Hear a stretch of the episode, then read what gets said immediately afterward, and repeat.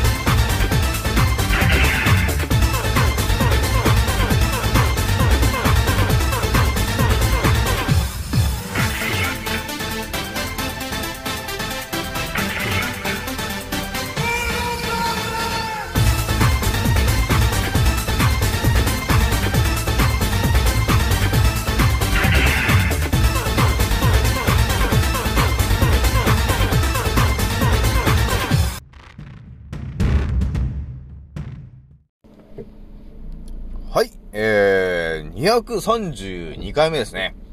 賢者の戦闘プログラム第129弾、始めさせていただきます。創造戦オメガ号、宇宙一の免疫力マスター、青木丸でございます。今から話すことは、私の個人的見解と、おとぎ話なので、決して信じないでくださいね。はい、ではですね、今回お伝えするのはですね、気づいた方と覚醒した方がですね、えー注意しなければいけないことと、立ち回り方の第25弾、えー発信させていただきます。えーでですね、私の、えまずアンカーね。アンカーがね、えなんだかんだで1000、え3800回を、再生を突破しました。えーやっぱりね、あの100、なんだかんだでこう、3700からね、3800に行くって言ってもいい。100回みんな誰かがね、あの、再生ボタンピッと押してくれないといかないんで、結構いろんな方が聞いてくれてるなと、思ってるんだよね。でね、えー一応ね、えー私の、えーラジオはですね、えー宮古島のですね、えー、雪塩さんの提供でお送りしてはおりませんと、えーいうことを一応言っといて、えー、雪塩さんはね、あの、まあ、雪塩ってあの、お塩の話なんだけど、雪塩は結構ね、私、個人的に、あの、持ち歩いてるんですよね。それはあの、お弁当とかね、ちょっとしたおかずとかに、シャシャシャっとこうかけ入れて、えーご飯とかにもさっとかけてね、えー、すぐ食べちゃったりするんだよね。そしてミネラルがたっぷり、えー入ってるんで、えー、それを食べると絶好調になるんで、常に持ってるんだよね。だからお弁当とかでかあの、ソースとかね、なんかついてるじゃないですか。ケチャップだなんだって。それ、後ろ見たらね、おいおいと、これ添加物だらけじゃん、みたいな。添加物かけて食ってんじゃん、みたいなことになってるから、これも塩をね、えーかけて食べ、食べた方が間違いなく美味しいと。えー体にもいいし、ということで、雪塩っていうのをね、えー持ち歩いてるんで、えーぜひともね、皆さんね、えー気になったら、宮古島の雪塩って調べてね、ちょっと使ってみてくださいね。まあ、雪塩さんはその辺のスーパーにも、えー売ってるので、えーぜひ使ってみてください。はい、ではですね、えー今回ね、皆さんにお伝えするのはですね、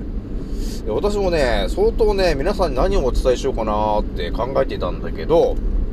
やっぱりね、皆さんが聞きたいのはね、覚醒してからどういう風に、えー立ち回るかって本当その話だと思うんだよね。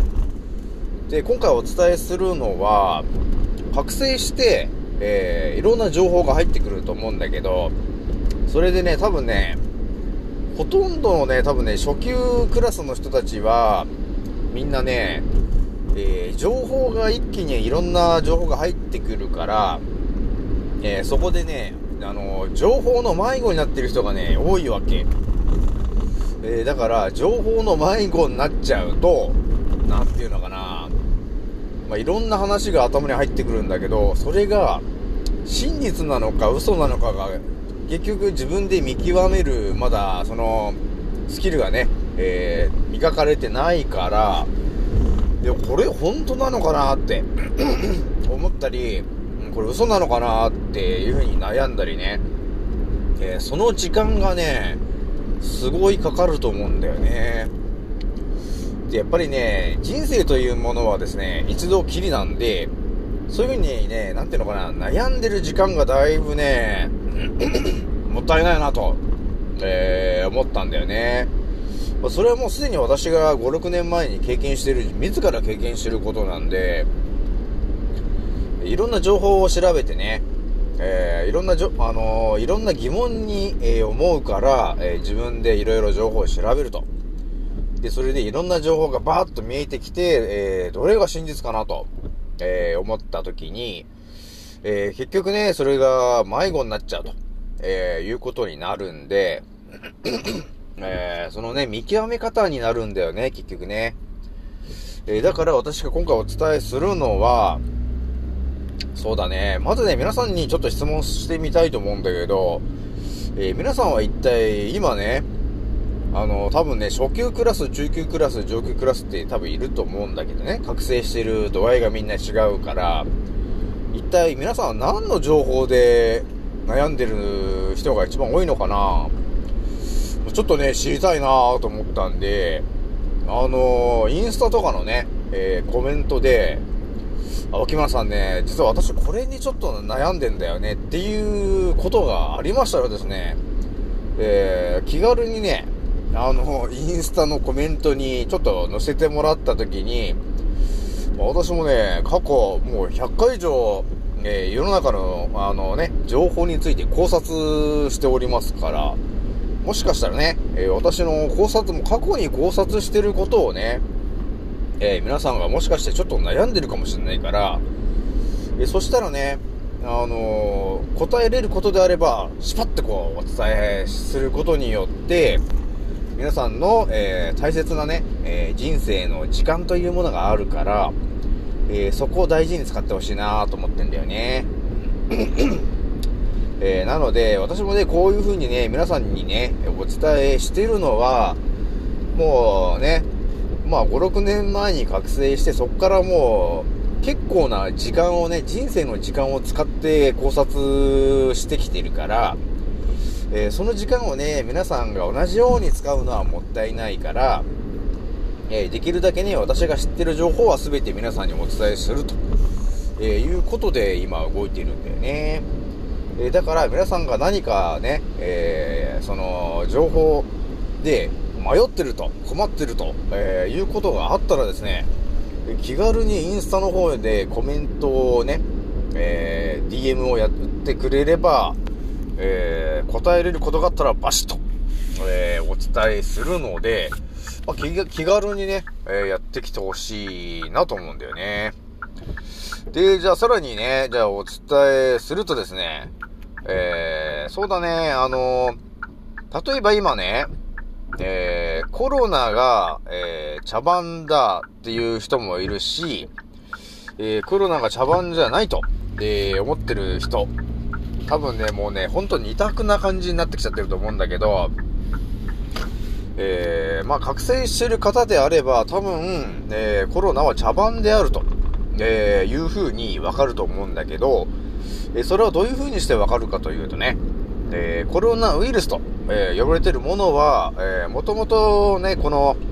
えー、新型コロナだと、え、いうことが、え、2年前ぐらいにね、いきなり、あの、テレビでもメディアさんが喋り始めて、え、新型コロナと、え、いうものがあたかも世に出てきたように思いますが、え、我々と、我々はですね、え、もともと、えー、まあ、その新型コロナというものが出る前から、免疫力の低い方はですね、えー、毎月のように風邪と、え、いうものを引いておりましたと。で、その風邪と呼ばれている菌は、ウイルスは一体何なのかと、えー、いうことについて、えー、西洋医学の人たちはですね、一切それについて隠してきたんだよね。だから、今までね、その2年よりももっと前の話になってくるけど、風邪と、えー、呼ばれてるものを免疫力の低い人は毎月のように引いていました。でもその風邪というものが、えー、それが何のウイルスが原因で風邪になっていたのかとえーいうところの情報については、ほとんどの西洋医学の人たちが内緒にしてきたんだよね。えーだから、その、風邪と呼ばれてるものが何のウイルスだったかという情報が、えー我々の脳に入っていないんですよね。えーなので、えー新型コロナだっていう風に聞いた時に、あたかも、新型コロナっていうものが流行ってるんだっていう風に思い込んでしまうんだけど、そのね、でもね、その新型コロナと、えーいうフレーズが来たということは、旧型コロナというものがあったんだという風に考えてもらった方がわかるんだよね。で、その旧型コロナって何ですかって調べたら、あれと。これって、あの、3年ぐらい前から、でそれ以降で普通に免疫力の低い方が、風邪と、えー呼ばれてるものにね、定期的になってたと思うんですよ。なんか鼻の奥が痛くなってね、喉が痛くなって、え咳が出てきて、え熱が出て、で、なんか黄色い痰が出て、って、この一連の流れの症状ですね。これが風邪と、え呼ばれてるものなんだけど、これは、え旧型コロナと、えいうものが原因でしたと、えいうことなんだけど、やっぱね、ここの知識が頭に入ってきてないから、えー今回の新型コロナというコロナ騒動に、えー巻き込まれてしまって、えー新型コロナって一体何なんだと。重症化って一体何なんだっていうことで、えー、なんかね、その軸がね、こう、ぶらされ、あの、ブラブラさせられちゃうわけなんですよ。だから自分がね、えー、コロナというものの知識が頭に入ってれば、えー、新型コロナだと、えーその辺でね、ミレアさんが何か喋ってたり、え重症化だとかって喋っていてもですね、コロナ、旧型コロナと呼ばれてるものが一体何だったのかと、えいう情報がすでにね、もう私はもう5、6年前から覚醒してるから、新型コロナだとかって言った時に、いやいや、旧型コロナがそもそも、あの、ただの風邪じゃねえかと。え何言ってんだよ。っていう、あの、えーことの対、あの反応だったんだけど、なので、まあそういう風にね、えーまあ事前に知識が入っていれば、えーその情報がね、真実かどうかということも、えー圧倒的にわかることになるんですと。えーなので今回のね、え新型コロナについては、じゃあ旧型コロナについて説明してくださいよって言った時に、あれ？あーあれじゃない、昔から引いてる風邪じゃん、それ、っていうことになって、あ、ただの風邪だったんですかと。ただの風邪なのに、それがあたかもね、えー新型で、えー重症化するような、なんかやばい、えーコロナウイルスだと、えーいう風に植え付けて、えそれでなんだ、劇薬の、えワクチンを打たしてると、えいう、えよくわからないことを、え地球がやってんなと、地球上でやってんなと、えいうことに気づくわけだね。で、これがそのコロナのね、コロナが嘘か真実かのところを今、ペラったんだけど、じゃあもう一つね、このワクチンというものが、えー正しいのか正しくないのか、本当か嘘かと、えーいうところを、ちょっともしかしたらまだ迷ってる方がいるかもしれないから、ここを圧倒的に解説するとですね、まあ、個人的見解になりますが、えーワクチンと、えー呼ばれてるものはですね、えー間違いなく、え何かしらのウイルスが、えーの存在があると、えーいうものが認められて、えーそれを、えワクチンというものによって抗体と、え呼ばれてるものを作って、え重症化しないようにするものであると。えいうのが多分ね、大元の前提になってる話だと思うんですが、でもね、皆さんね、その、厚生労働省とかのホームページとかを見てもらったときに、その、今言ってるね、えー新型コロナと、えー呼ばれてるものを、そのね、厚生労働省とかのホームページ見に行ったときに、えーみんな知ってると思うんだけど、え新型コロナウイルスっていうものが今問題になっていますと。えでもですね、と。新型コロナウイルスの、え存在は証明され、えされていないと。だからわからないんですと。えいうことが書いていますと。で、と、ね、そういう方が書いてあるにもかかわらずですね、え存在が証明できない、えーまずコロナウイルスと、えいうものがまず出てあるあるんだと、えいうことがあって、で、一方ではですね、その存在してない、えーコロナウイルスに対しての、なぜかワクチンを作ってると、えーいうことになってくるわけですよ。まあ、この時点で、まあ、普通の人であれば、え？ということに気づく気づくと思うんですよね。だってね、存在、存在が証明できないね、えー新型のコロナウイルスというウイルスがいる、いると。で、その新型コロナウイルスを、えー重症化しないためにですね、えーワクチンを、えー開発しましたと。って言うんだけど、えーそもそもね、その新型コロナウイルスと、えーいうものの、えー存在が証明できないのに、ワクチンを作ったと、えー言ってますけども、これがもうすでになんか詐欺じゃないかと、えーいう感じになってると思うんだよね、皆さんね。だから普通に考えたときに、え？ってことになると思うんですよ。だってね、存在してないウイルスに対して、えーワクチンを作ってると。なんかおかしいなと思いますよね。だから普通のウイルスの、あの、なんていうの、普通のワクチンのその基本的なことで言うと、そのワクチンの中には、そのウイルスをちょっとなんか弱体化した弱い菌が、を入れて、で、それをね、えー健康な人に打つことによって、えー抗体ができるよっていう流れだったじゃんもともとね。それがなぜかですね、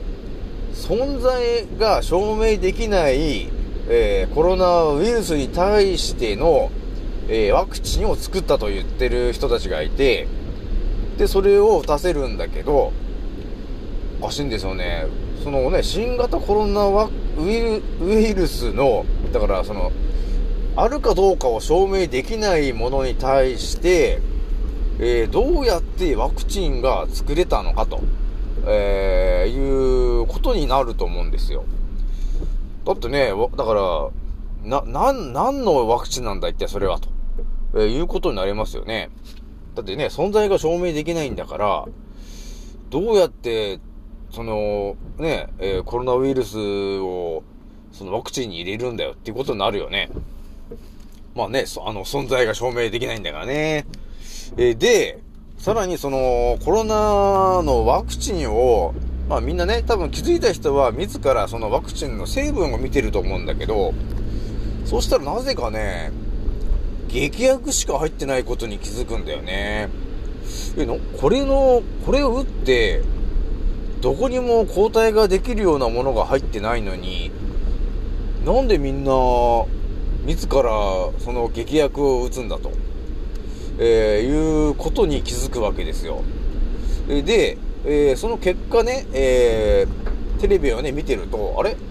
なんか重症化してる方がなんか結構いるなと。いや、そしてなんか死んでる人もいるぞと。えそしてなんか副作用でなんか脳が麻痺しちゃったりとか、体中になんか赤い斑点ができちゃったりね。えーそういう人がなんかすごい増えてるなーってね、思うと思うんですよ。